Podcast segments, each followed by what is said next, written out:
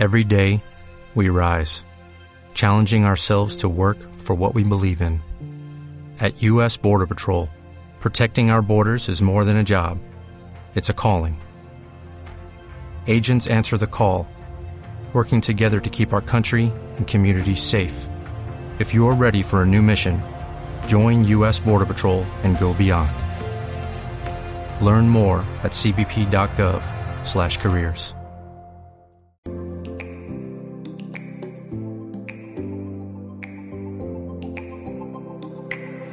Bienvenidas y bienvenidos al podcast Quedamos para un café. El último miércoles de cada mes charlaremos a corazón abierto de las cosas que nos ocupan y que nos preocupan. Compartiremos vivencias, reivindicaciones, retos y sueños. Os invito a que nos acompañéis. Hoy quedamos para un café con Bea y Sandra. Bienvenidas y gracias por compartir este ratito conmigo. Vamos a contar la verdad a quienes nos escuchan y decir que nos reunimos en marzo presencialmente para grabar este podcast y aquí la podcaster eh, le salió un churro de grabación. Llevaba cuatro meses sin grabar en persona y salió un churro. Entonces, hoy las tengo aquí otra vez para grabar en Zoom. Era un ensayo. Éramos novatas, nosotras, era todo un ensayo. Entonces, ahora ya sois unas invitadas pro Sí, sí, totalmente. Sí. experiencia y sabéis cómo funciona esto. Sí, sí, a la perfección. Entonces vamos allá. Bea, Sandra y yo nos conocimos desde pequeñas. Empezamos juntas el preescolar. Después de muchos años sin tener contacto y gracias a Facebook nos fuimos reencontrando. Este episodio lo publicaremos unos días antes de celebrar el Día de la Madre en España. Y como las tres somos madres, hemos venido aquí a hablar de nuestra maternidad, de las renuncias, de las decepciones y quizá dejar un poco eh, al lado la parte bonita, porque tanto Bea como Sandra como yo hemos tenido problemas a la hora de conciliar y hemos tenido que renunciar. Desgraciadamente no somos la excepción. Vamos a empezar eh, presentándoos y contándole a los que nos escuchan eh, cuál es vuestra situación. ¿Quién quiere empezar? ¿Quién se anima? Venga, voy. pues yo soy Bea, y cuando me tocó ser mamá, pues estaba de, trabajando como autónoma, colaboraba con varias empresas y la verdad es que después de parir, tres días después, estaba en una reunión. Eh, en un principio cogí la baja, pero luego no fue compatible y la cogió el papá. Por lo tanto, trabajé siempre desde que, desde que tuve el, el bebé. Y años después descubrí que lo de conciliar pues casi no existe y me dedico a estudiar para poder conciliar con, el niño. Sandra. Pues un poco también parecido. Yo trabajaba por cuenta ajena en una empresa y, bueno, tuve que estar además todo el embarazo de, baja, porque fue un embarazo de, riesgo.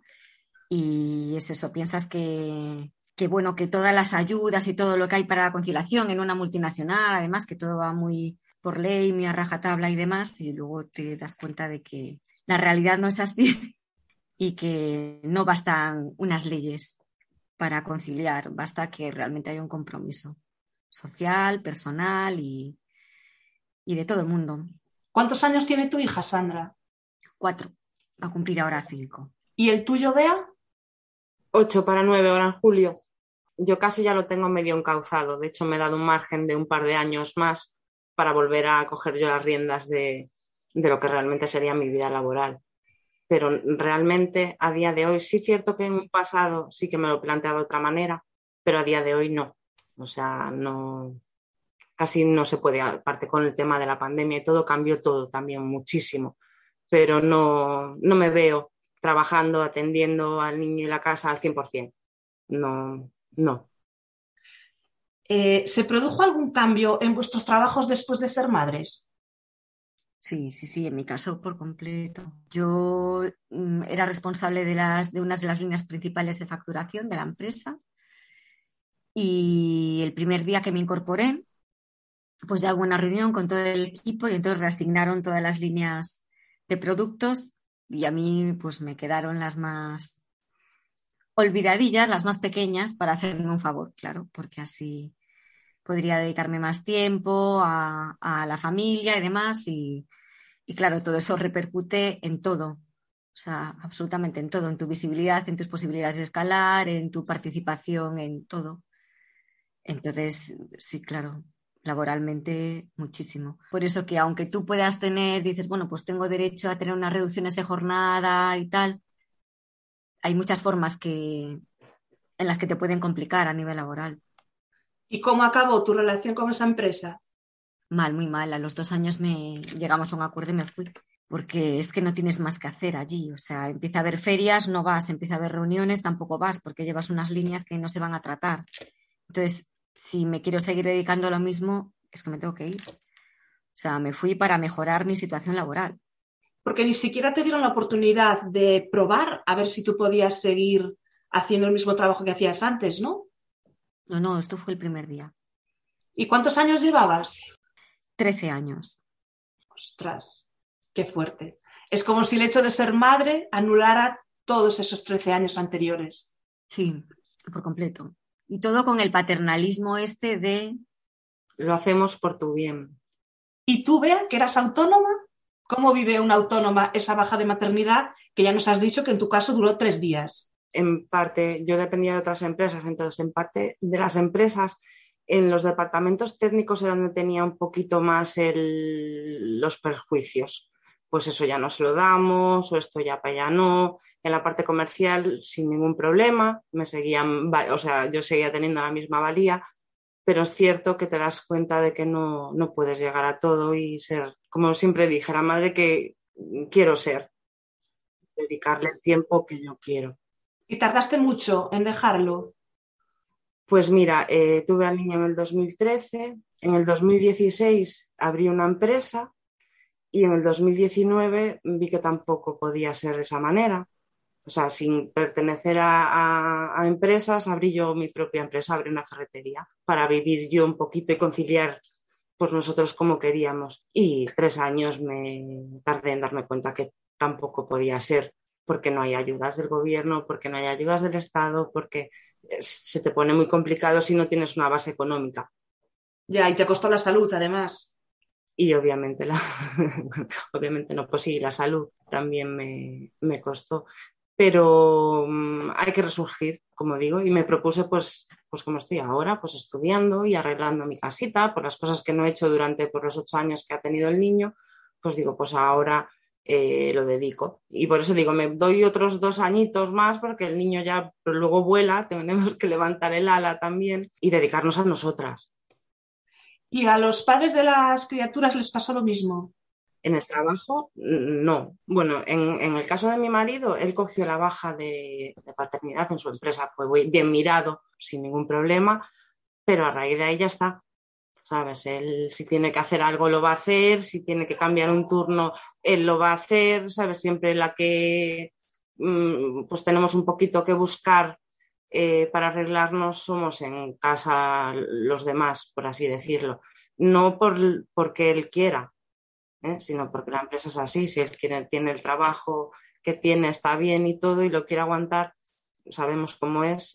Ya, no le, no le facilitan el tema tampoco. No, no, no, no le facilitan nada el tema, no. No. Él es obrero, es un número en una empresa grande.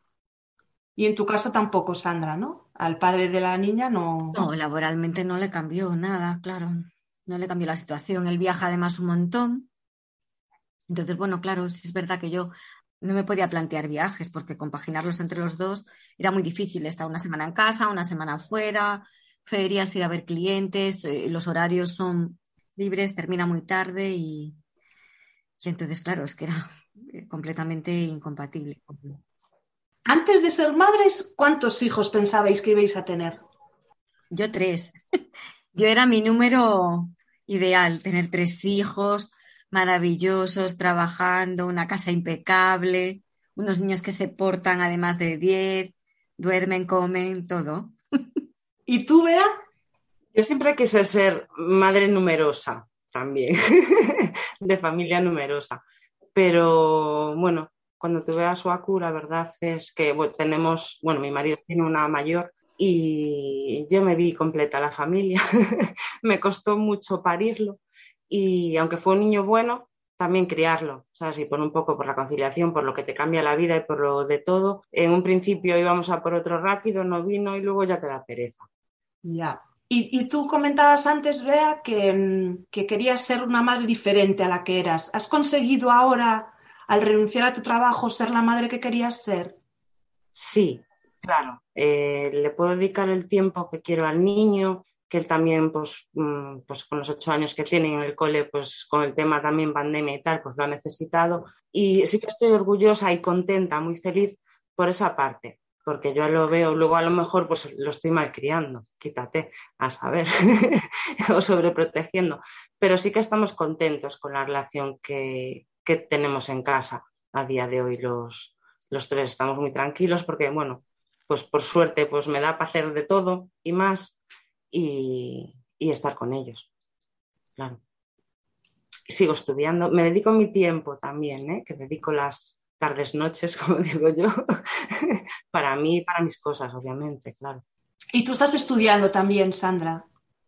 Sí, bueno, yo acabo de terminar ahora un máster que me ha costado un montón de horas y de esfuerzo, pero, pero muy contenta porque es un máster que hacía años que quería hacer y mira, al final me he liado, lo he hecho y súper contenta de la decisión que tomé. Y que está relacionado con tu formación anterior y con tu experiencia profesional. Sí, sí, sí, totalmente. Entonces la viene a completar y, bien, y aparte era, pues me encuentro mucho más segura para incorporarme al mundo laboral y lo necesitaba, la verdad es que lo necesitaba y me ha encantado, sobre todo que me ha gustado mucho, lo disfruté, me ha servido para reconciliarme también con mi profesión, porque tuve ahí un momento de, de crisis también y no quiero dedicarme a otras cosas, que me gusta muchísimo. ¿Y tenéis pensado incorporaros al mundo laboral en breve? Yo ojalá ya mañana mismo, o sea, lo estoy deseando. Bueno, el caso de Bea es distinto porque tiene como trabajos así ocasionales, ¿no? Sí, yo ahora en verano trabajo en, un camping. Estoy ocupada ahora desde mayo a, septiembre. El año que viene termino el ciclo que, que empecé este año y ya con vistas de que digo, bueno, pues ya me he tomado cuatro años sabáticos y puedo un poquito a, retomar, a ver, la, vida laboral. Sabáticos entre comillas. Sí, sabáticos, a ver, sabáticos, como digo yo, pues genero poco, poca economía familiar, pero también hago menos gasto. No, y generas mucha economía familiar, porque lo que te ahorras de canguros. Claro, por eso, que hago menos gasto. Extraescolares y demás. Comedores y demás, sí, sí, sí. sí y, las crisis de cuando están enfermos, que para mí, casi el, día a día, cuando tú tienes tu trabajo, tus horarios y el tema organizado, bueno, es como que lo vas llevando, pero en el momento que hay festivo, vacaciones, niño enfermo, ahí es como que saltan todas las alarmas y de repente no sabes por dónde tirar. Yo esto lo decidí antes de la pandemia, pero cuando llegó la pandemia y me vi tan cómoda, ¿sabes? Que tampoco me cambiaba tanto, que podía estudiar en casa, que podía hacer las cosas. Es lo que dice, que viene la semana del entroido que ellos tienen libre y tú trabajas, que es como, ay, qué maravilla, luego voy a sufrir muchísimo, porque ya te has acostumbrado a estarlo, claro. Claro, ellos van creciendo también y, hombre, necesitar, yo creo que nos necesitan siempre, ¿no? Igual que nosotras necesitamos a nuestras madres. Bueno, pero sabemos todos que tenemos una época que no necesitamos a nuestras madres, que también nos ha pasado a nosotras.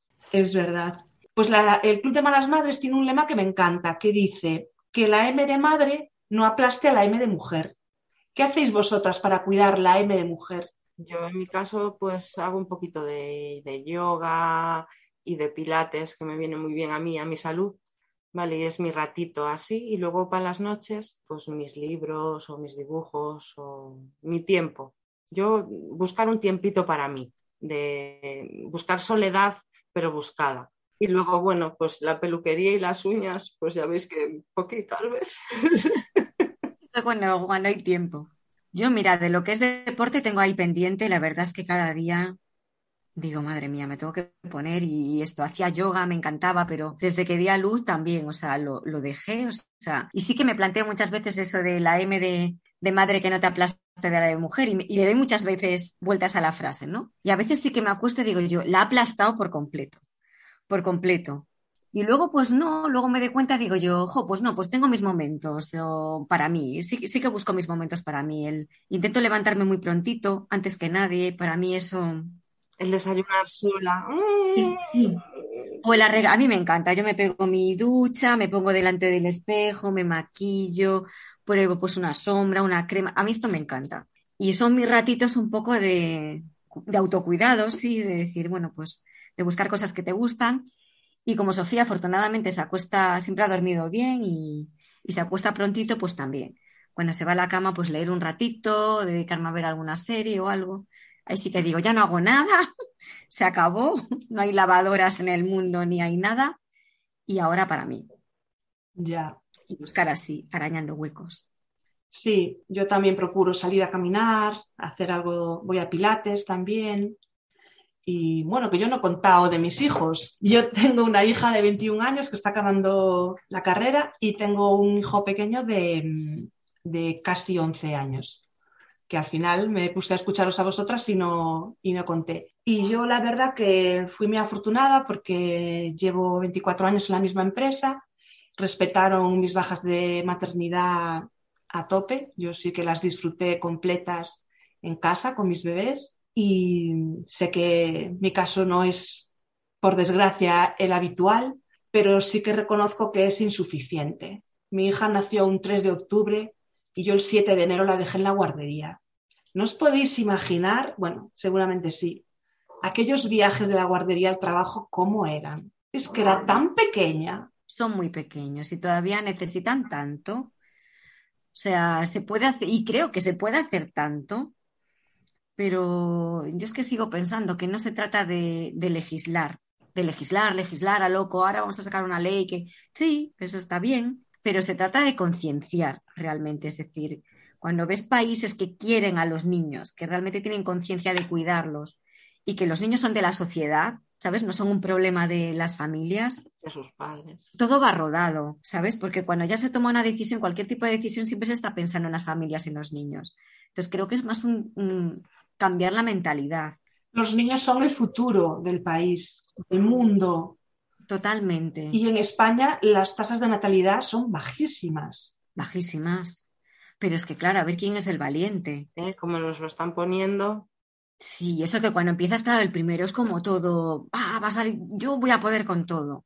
Mm. Y al final te das cuenta de que todo puede contra ti que no puedes luchar contra muchas cosas y que empezando por los horarios o, por ejemplo, con la ley, ahora, ahora veo muchos amigos o mi sobrino acaba de ser padre y tal, vale, lo de las 16 semanas, ¿no? Que tienen ahora también los hombres. Sí. Está fenomenal, pero no se está haciendo bien. Es decir, eh, al final se están cogiendo esas 16 semanas, ¿sabes? A conveniencia, un poco decir, pues sí, las primeras semanas me las cojo, pero luego me voy cogiendo horas sueltas o semanas sueltas. Eso no es conciliar, ¿sabes? Del todo. Si se sumaran esas 16 semanas de un, progenitor a las 16 semanas del otro progenitor, estamos hablando de que dejaríamos ya a un bebé de 32 semanas. Efectivamente. No es lo mismo.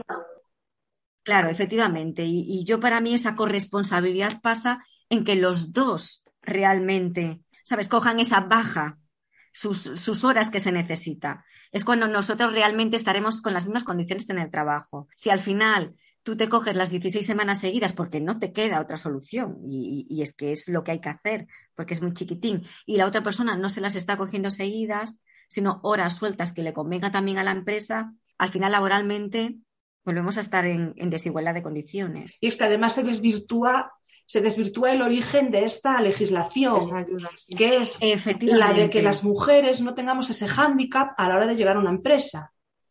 Efectivamente, que los dos estemos, eh, que, partamos de la misma base. Aparte que dices, jolín, o sea, si yo puedo unir mis 16 semanas y la otra persona, bueno, 16 no, pero 12 las hace después, estamos hablando de que el niño va a la guardería tres meses después. Que tres meses, hombre. Se nota cambia, se nota. No es lo mismo dejarlo con cuatro meses que dejarlo con siete. No, es que no tiene nada que ver.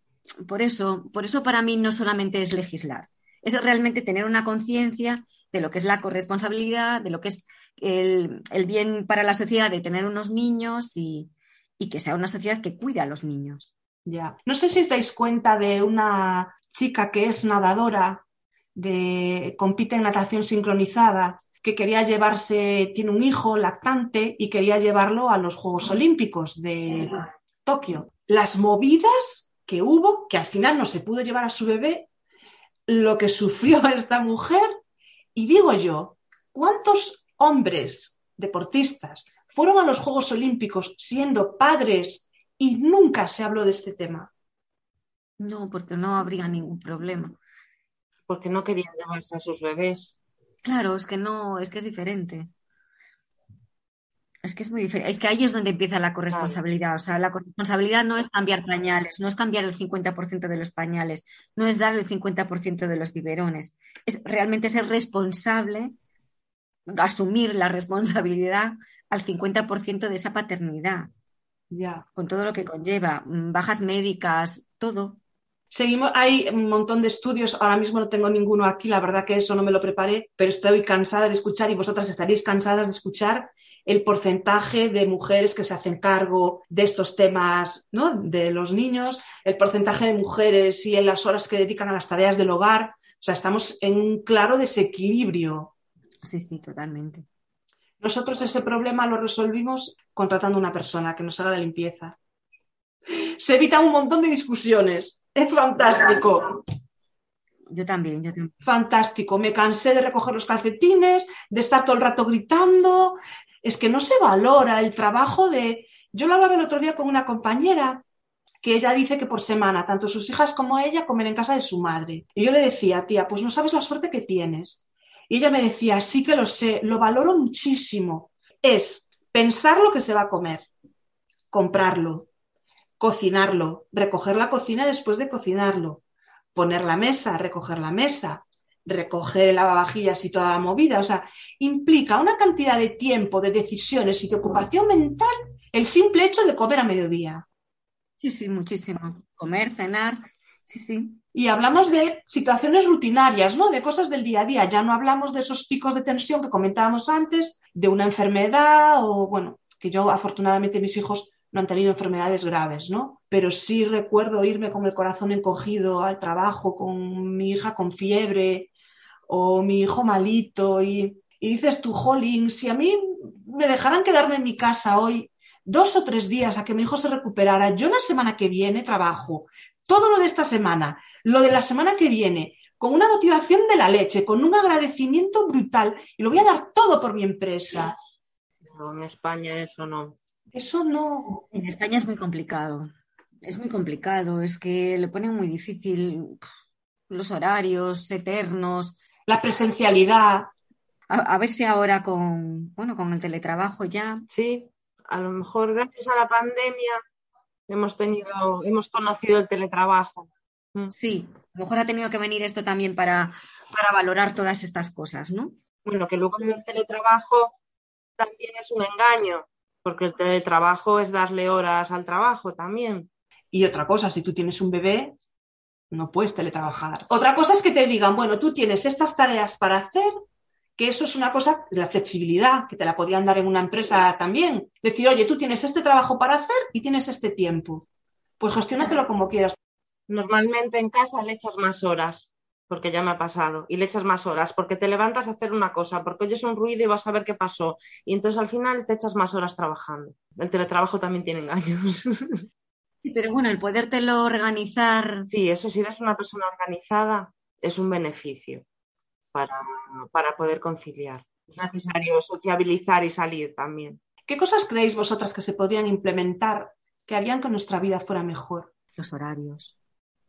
Compatibilizar los horarios del cole con los del trabajo. No puede ser que salgan los niños del cole pues a la una y media, dos, y que nosotros hasta las ocho no lleguemos muchas veces a casa. Y gente ya que trabaja en comercio hasta las nueve, diez. O sea, esto es una locura. Que, alguien llegue del, trabajo a las diez, diez y media de la noche porque trabaja en el comercio.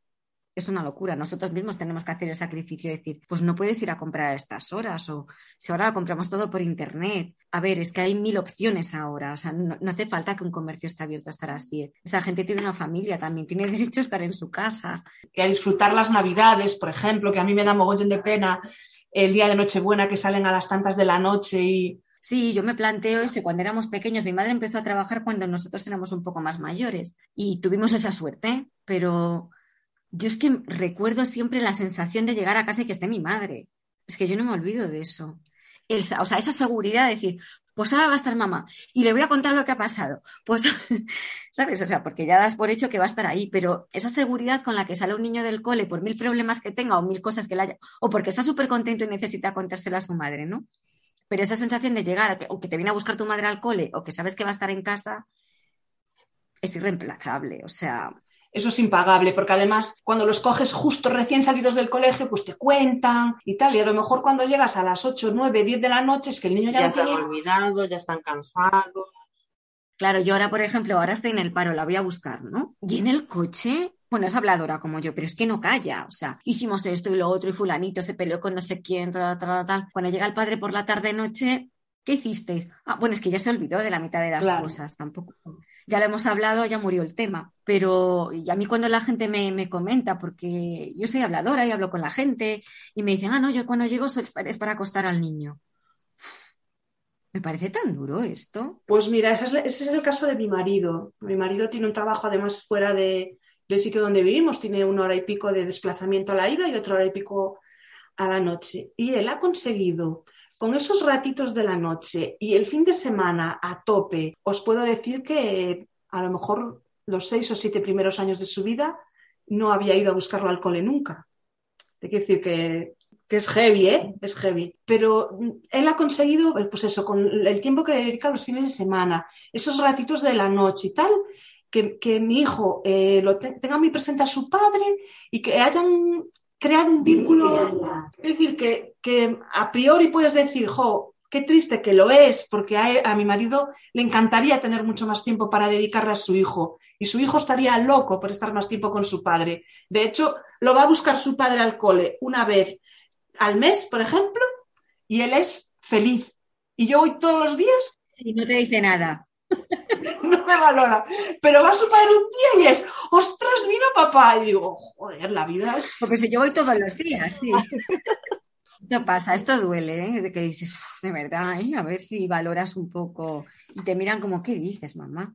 E-, ellos valoran, pero bueno, es la novedad, ¿no? Y es la ilusión y también se comprende, aunque te pique, porque te pica, pero, pero bueno, te comprende. Yo tengo una reducción de jornada desde que nació mi hijo el pequeño y me facilita muchísimo la vida. Es verdad que he tenido que renunciar a cosas, pero lo decidimos así, creo que fue la mejor decisión que pudimos tomar. ¿Laboralmente crees que te ha costado algo esa reducción? Te cuesta que reduces la jornada, reduces el salario, pero no la carga de trabajo. Claro.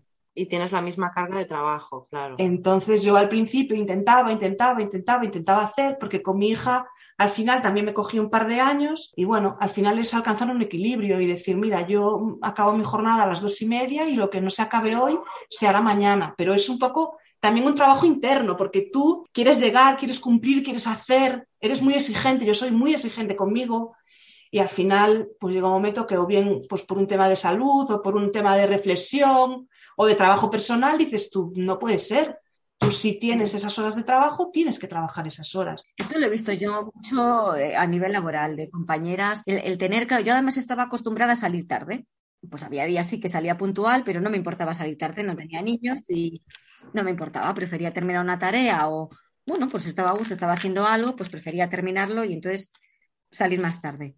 Claro, cuando haces una reducción de jornada yo reduje dos horas, tienes que ser súper estricto también.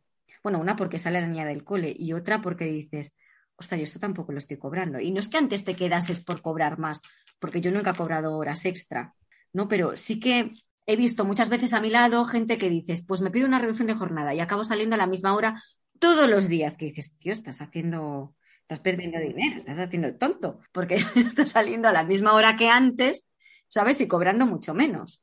Entonces, en este sentido sí que dices, no, voy a ser estricto, porque claro que no me pase esto, ¿no? Entonces ese equilibrio es muy complicado. Muy complicado. Porque es como un... De cara a la empresa yo entiendo que es como no poderte pedir un favor, sí que puedes puntualmente, pero es, difícil de gestionar. Yo creo que hay que aprender a poner límites hmm. y tardas muy poco en conseguirlo. Pero es que si la empresa pusiese esos límites, ¿sabes? O sea, si esos límites ya existiesen, si no, si, si ya fuesen estricto con la hora de salida de los trabajadores, igual que eres con la hora de entrada, ¿no?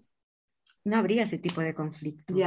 Y claro que puntualmente uno se tiene que quedar, hay que preparar una feria, hay que preparar lo que sea. Te entra una llamada y eso somos todos conscientes. Pero no poner reuniones a la hora de salida, que esto lo he vivido yo muchas veces. Yo hoy es domingo y saqué una tarjeta de embarque para un compañero que, que viajaba por la tarde. Oye, no pasa nada. Esas cosas puntuales se hacen. Yo no espero ni que me lo recompensen, ni que me lo paguen, ni nada. Yo soy responsable de mi trabajo. Pero sí que es verdad que a las mujeres especialmente nos cuesta mucho poner límites con la familia y muchas veces en el trabajo. Y al final tu cuerpo es el que paga todas esas consecuencias. Sí, porque somos de cargarnos y poder, y como podemos, porque realmente sí que podemos, pero no vemos hasta qué punto rompemos. Es que a mí me hace mucha gracia también el discurso este del empoderamiento, que digo yo, ostras. O sea, lo que para mí, o sea, al final, yo estoy metida, bueno, y tú sabes, Teu, que mogollón de, de foros y de no sé qué, y de chats y no sé cuánto, y de grupos, de todo esto. Y al final, mmm, llego al final del día y digo yo, jolín, he leído solo cómo ser una mujer perfecta, ¿sabes? O sea, estos tips para cuidarte mucho más físicamente, que estés mejor, esto para alimentarte mejor, esto para educar mejor, esto para... Y digo yo, es que al final, ¿sabes? El empoderamiento realmente que nos están vendiendo, ¿sabes? Todavía más carga. Sí. No, no es un discurso de, pues no pasa nada si esto no te ha salido bien. Ya. ¿Sabes? O no pasa nada si, si hoy no has hecho de la mejor madre, pues mañana va a salir mejor o... Pero yo creo que eso es un poquito el trabajo que decía Seu, el trabajo interno, ese de poder llegar nosotros a decir el basta, de hasta aquí podemos o hasta cuánto nos empoderamos. Pues que yo no soy esa que sale en el foro, no soy la de Instagram, yo soy esta que de verdad y hasta ahí no llego. Yo creo que esos mensajes de tú puedes con todo, vive tus sueños y tal, eso a las mujeres nos ha hecho mucho daño porque nos lo hemos creído. Bueno, claro, porque tú lo ves tan fantástico que dices, "Ah, yo quiero ser así, Claro, es pero que tengo que ser así. tenemos que mirarnos por dentro hasta qué punto podemos ser, claro. Bueno, es que es, bueno, sí, yo no digo que no haya gente que no pueda, pero ¿A qué precio? ¿a qué precio? Que no, Claro, que o esas sea, que salen no tienen hijos, ni maridos, ni nada, ni años. Todo va fluyendo y dices tú, pues no todo fluye. Bueno, No sé, yo voy sobreviviendo cada día. es una ventaja de hacerse mayor también, ¿eh? que vas viendo hasta dónde llegas, lo que permites, lo que no. Es un buen aprendizaje. Sí, yo esto creo que, que, que sí, que tienes razón, que yo he sido madre mayor y, y esto me ha servido un poco para relativizar todo bastante, decir, pues esto no es importante, o esto no tiene que ser perfecto, o esto no va a ser un problema, o sí, eso sí que es verdad. Nos quedan tres minutos y medio. Bea, ¿con quién te tomarías un café? Con vosotras encantada otra vez. A ver, de la otra vez había dicho con el señor Putin que tenía ahí Sí. unas palabras para decirle realmente. Y creo que no cambio. A día de hoy, pues mira, estamos a dos meses después y sigue, sigue la cosa igual. Qué fuerte. Que, No nos da tiempo a abrir ese melón. Sandra, ¿con quién te tomarías tú un café? Pues yo me lo tomaría con mi abuela, que ha cambiado todo tanto y ella era muy moderna y se cuidaba mucho además y mira que tenía hijos y, tal, pero sí que me gustaría ver, la perdí cuando era pequeña, cuando tenía 10 años y me gustaría ahora escucharla yo como madre, ¿sabes? Que me, que me explicase, ver su punto de vista a las cosas de ahora. Sí, qué consejos me daría, qué me diría. Qué bonito, es que la gente así de, de esa edad tiene tanto que contar y se le da tan poca voz. Sí, y además no era una persona de esta súper sacrificada. No, no, no, no, era muy adelantada y me gustaría ver. Ahora realmente la necesito. O sea, antes me podía cuidar puntualmente, pero necesitarla la necesito ahora. Los abuelos, qué importantes son los abuelos. Y la comunidad. Bajar a la calle como bajábamos antes. Ah, que sí, que te cuidaba todo el mundo. Eso era muy es una bonito. pena que nuestros hijos no, no vayan a vivir eso. Bueno, yo estoy del parque hasta aquí, vamos. Sí, pero no es lo mismo, Seu, porque nosotros al parque también, incluso en verano, que estamos allí en el campito, en las casetas y los terrenos se comunican y hay niños y todo, como cuando yo era pequeña, ya no es igual. Si el niño falta media hora, sales a, ¡eh, fulanito, ¿dónde andas? Antes daba la noche y salían a buscarnos con la linterna. No es que no nos protegieran, ¿eh? pero no había lo que hay ahora tampoco. Sí, pero es lo que dice Sandra, siempre había algún vecino por ahí que echaba un vistazo, ¿no? Claro, eh, sabían lo que éramos los de todos y Llegaban las noticias a casa antes de que llegaras tú. antes que nosotros, cierto, ya te esperaba. Último minuto. Sandra, ¿quién es la última persona con la que tomaste café? ¿Quién es la última persona con la que tomé café? Con mi hija, hoy por la mañana. bueno, yo me tomé el café. Pero sí, sí, hoy dijimos, nos vamos a una terracita. Qué guay, estuvo muy buena mañana hoy. ¿Y tú, Bea? Yo con mi hermano, después de comer hoy. Bueno, chicas, se me ha hecho muy corto, ¿eh? Sí, ¿verdad? Es que ahora que ya teníamos práctica iba todo como más rodado. Claro, me quedo con ganas de más. Muchísimas gracias. Nada, a ti. Nada, a ti. En un año repetimos. Mantenemos el trato del primer podcast. En un año repetimos. A ver cómo estamos y cómo va el país. Perfecto. Perfectísimo. Espero que vaya mucho mejor el país y nosotras también. Nosotras seguro. Nosotras a tope.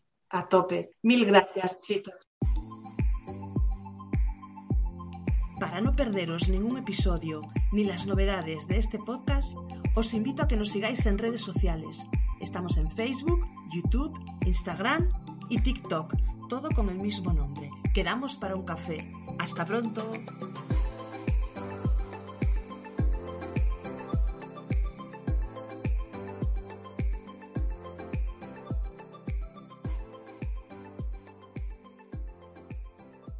Dale más potencia tu primavera con The Home Depot. Obtén una potencia similar a la de la gasolina para podar, recortar y soplar con el sistema OnePlus de 18 voltios de Ryobi desde solo 89 dólares. Potencia para podar un tercio de un acre con una carga. Potencia para recortar el césped que dura hasta dos horas. Y fuerza de soplado de 110 millas por hora. Todo con una batería intercambiable. Llévate el sistema inalámbrico OnePlus de 18 voltios de Ryobi. Solo en The Home Depot. Haces más. Logras más.